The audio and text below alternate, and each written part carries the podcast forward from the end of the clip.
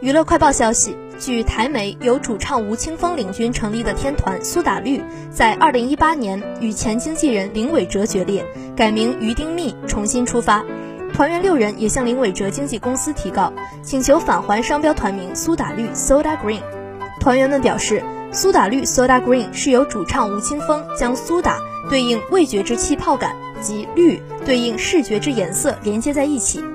考察清新活泼、年轻之玉木印象，特别安排中英文及各文字位置，以手写之方式形成之创作。由原告六人为著作人，与林伟哲建立经济关系前，就使用苏打绿 （Soda Green） 为艺名，并成名受主。此为众所周知之事实。请求林伟哲返还商标，一审判六人败诉。